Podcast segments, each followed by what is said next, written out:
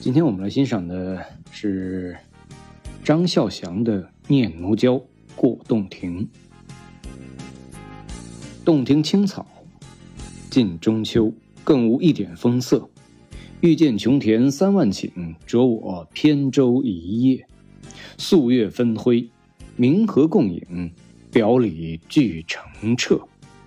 悠然心会，妙处难与君说。应念灵表经年，孤光自照，肝胆皆冰雪。短发萧骚金袖冷，本泛苍冥空阔。尽忆西江细斟北斗，万象为宾客。扣舷独笑，不知今夕何夕。宋孝宗乾道元年，张孝祥出任知靖江府，治所呢在今天的广西桂林。他又兼任广西南路经略安抚使。七月到任，次年的六月，被禅，落职北归。途经湖南洞庭湖，词中的洞庭和青草二湖相通，总称洞庭湖。时近中秋的平湖秋月之夜，诱发了词人深邃的宇宙意识和勃然诗性，使他原笔写下了这首词。说到诗歌表现宇宙意识，我们便会想到唐人诗中的“春江花月夜”和“登幽州台歌”。不过呢，宋词所表现的宇宙意识和唐诗比较起来，毕竟有所不同。张若虚的诗中啊，流泻着的是一片如梦似幻。哀怨迷惘的情绪，在水月无尽的永恒面前，作者流露出无限的怅惘，而在这怅惘之中呢，又夹杂着某种憧憬、留恋和对人生无常的轻微叹息。它是痴情而纯真的，却又带有涉世未深的稚嫩。陈子昂的诗呢，则更多的表现出一种深广的忧患意识。积聚着自诗和楚辞以来无数敏感的骚人墨客所深深的感知着的人生的政治的历史的厚重感，但是同时却又显现出了很浓厚的孤独性。茫茫的宇宙似乎是与诗人对立着的，因此他感到孤立无援，而只能独自怆然泣下。然而，随着社会历史的演进和人类思想的发展，出现在几百年后宋人作品中的宇宙意识，就表现出了天人合一的品格了。请读《前赤壁赋》：“刻意之夫，谁与乐乎？盖将自其变者而观之，则天地曾不能以一瞬；自其不变者而观之，则物与我皆无尽也。”这种徜徉在清风明月的怀抱之中而感到无所不适的快乐，这种打通了人与宇宙界限的意识观念，标志着以苏轼为典型的宋代的一部分士人，已逐步从前代人的困惑苦恼中摆脱出来，而达到了一种更为高级的超旷的思想境地，反映出这一代深受多种社会矛盾折磨的文人于。经历了艰难曲折的心路历程之后，在思想领域里，已经找到了一种自我解脱、自我超化的武器。张孝祥其人，无论从其人品、胸襟、才学、词风来看呢，都与苏轼有着很多的相似之处。不过呀，凡是优秀的作家，除了向前人学习之外，更会有着自己的独创。张孝祥的这首词，在祭鬼苏轼的道路之上，就以他高洁的人格和高昂的生命活力作为基础，以星月皎洁的夜空和辽阔浩荡的湖面为背景，创造出了一个光风霁月、坦荡无涯的艺术境界和精神境界。词的开头三句，即在我们面前展现了一个静谧开阔的画面。气蒸云梦泽，波撼岳阳城。现实中的八月洞庭湖可以说是极少会有风平浪静的，因此词人所写的更无一点风色。与其说是实写湖面的平静，还不如说是有意识的要展现其内心世界的恬宁。它的真实用意乃在于展开下面天人合一的澄澈境界。果然，欲见琼田三万顷，着我扁舟一叶。这两句啊，就隐约的暗示了这种物我和谐的快感。在别人的作品中，一叶扁舟与汪洋大湖的形象对比中，往往带有小大之间的悬差以及对比的意义。但是，张孝祥的词却用了一个“浊”字，表达了他如鱼归水般的无比欣喜。其精神境界就显然与人不同了。试想啊，扁舟之附着于万顷碧波，不是很像心之附着于体吗？心与体本是相互依附、相互一致的。照古人看来，人实在即是天地之心、五行之秀，宇宙的道心就即体现在人的身上。因此，着我扁舟。之句中就充溢着一种归一自然、天人合一的宇宙意识，而这种意识又在下文的素月分辉、明河共影、表里俱澄澈中表露得更加充分。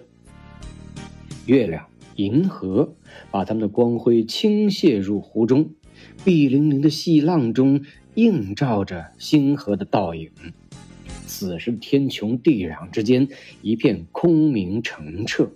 就连人的表里都被洞照着通体透亮，这是多么纯净的世界，又是多么晶莹的境界！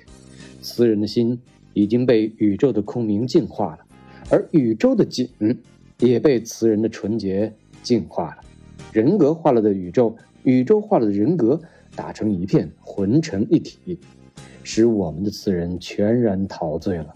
他兴高采烈，神情飞扬，禁不住要发出自得其乐的鱼鱼独白。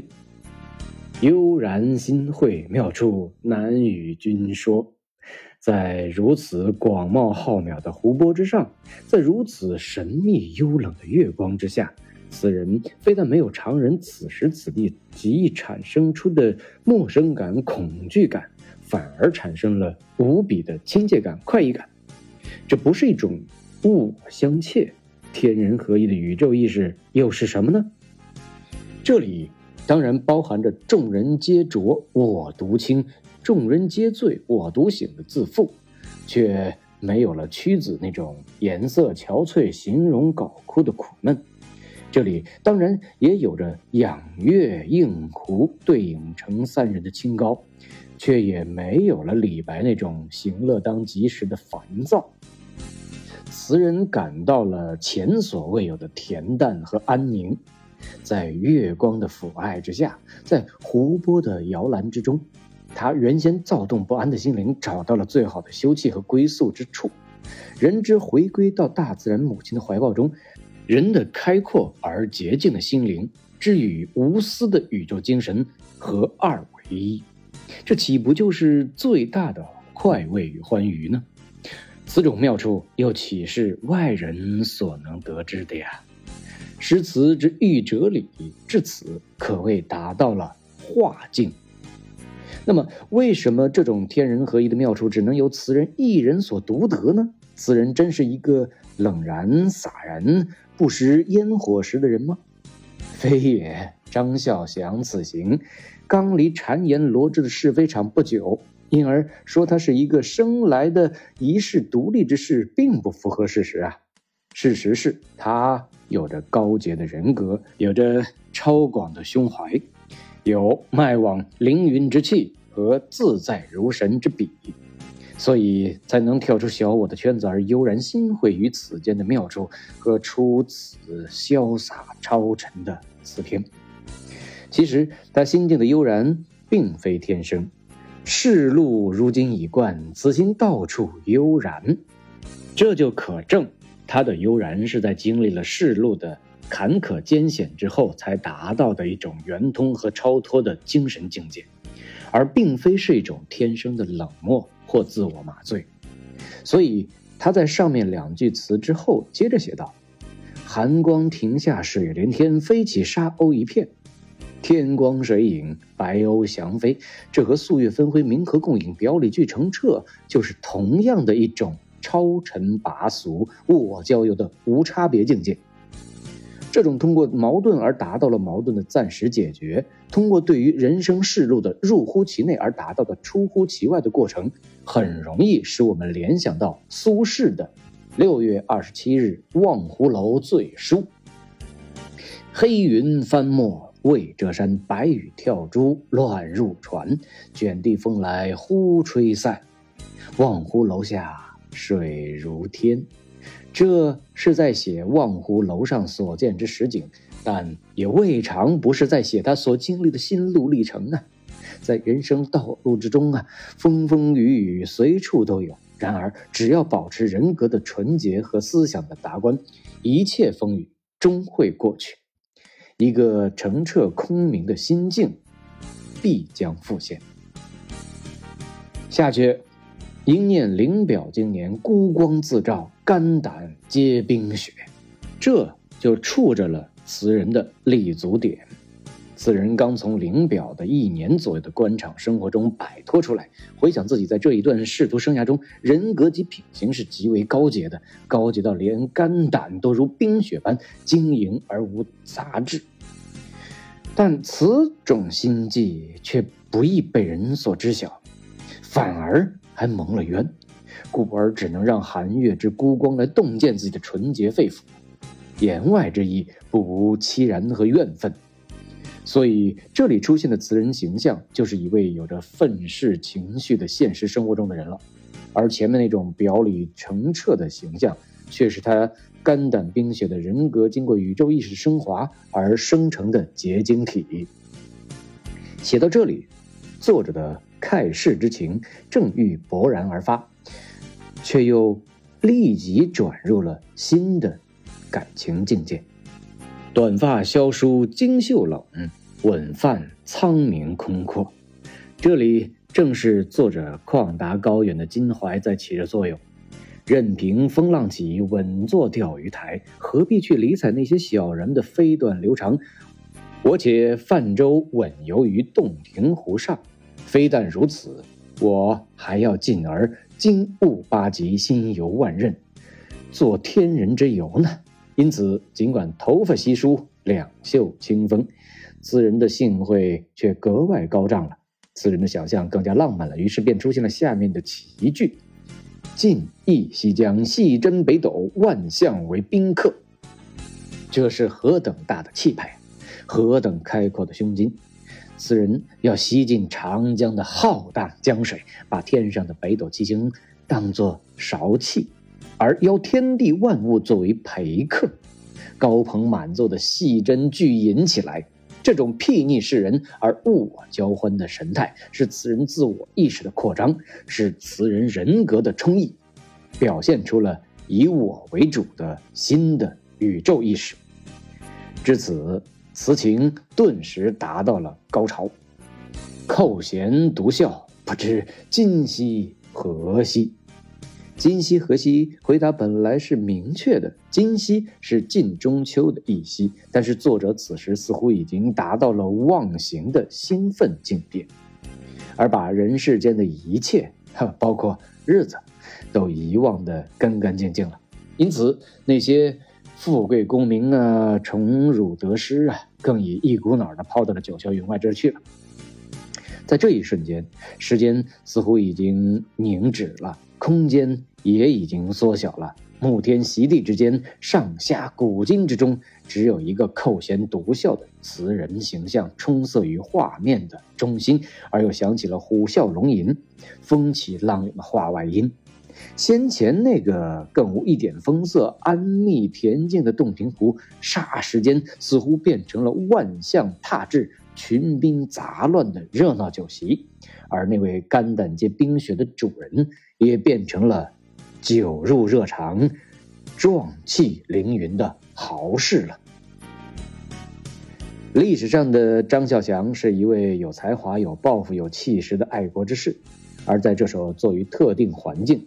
也就是洞庭月夜的念奴娇中，作者的高洁人格、高尚气节以及高远襟怀，都融化在一片皎洁、银白的月光湖影中，变得透明澄澈，经过了宇宙意识的升华，它越发带有了肃穆性、深邃性和丰厚性。作者奇特的想象、奇高的性慧以及奇富的文才，又溶解在一个辽阔高远的艺术境界中，显得超尘、出俗。经过了宇宙意识的升华，它越发带有了朦胧性、神秘性和优美性。词中最令人回味的句子是。